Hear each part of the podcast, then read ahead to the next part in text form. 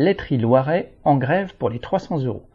Depuis mardi 23 mai, 150 travailleurs de la laiterie de Saint-Denis de l'Hôtel dans le Loiret sur les 650 que compte l'entreprise sont en grève. C'est une première dans cette entreprise qui se targue d'être à l'écoute de ses salariés. Le patron de cette laiterie se qualifie lui-même de entre guillemets papa patron et n'est pas avare de petites phrases pour dire que sa principale préoccupation est le bien-être des ouvriers.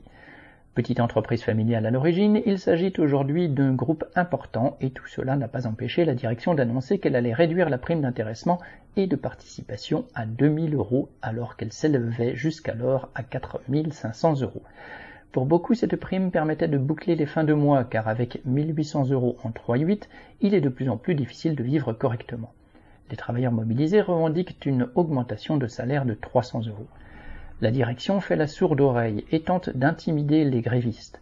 Elle les a même accusés d'une coupure de courant due en réalité à un problème technique sur le réseau. Malgré cela, l'ambiance sur le piquet de grève est bon enfant. Installés à côté d'un rond-point, les grévistes reçoivent de nombreuses manifestations de sympathie de la part des automobilistes. Mercredi 31 mai, c'était paella pour tout le monde et cette lutte permet aux travailleurs de se découvrir, eux qui ne se connaissaient pas jusqu'alors. Correspondant lutte ouvrière.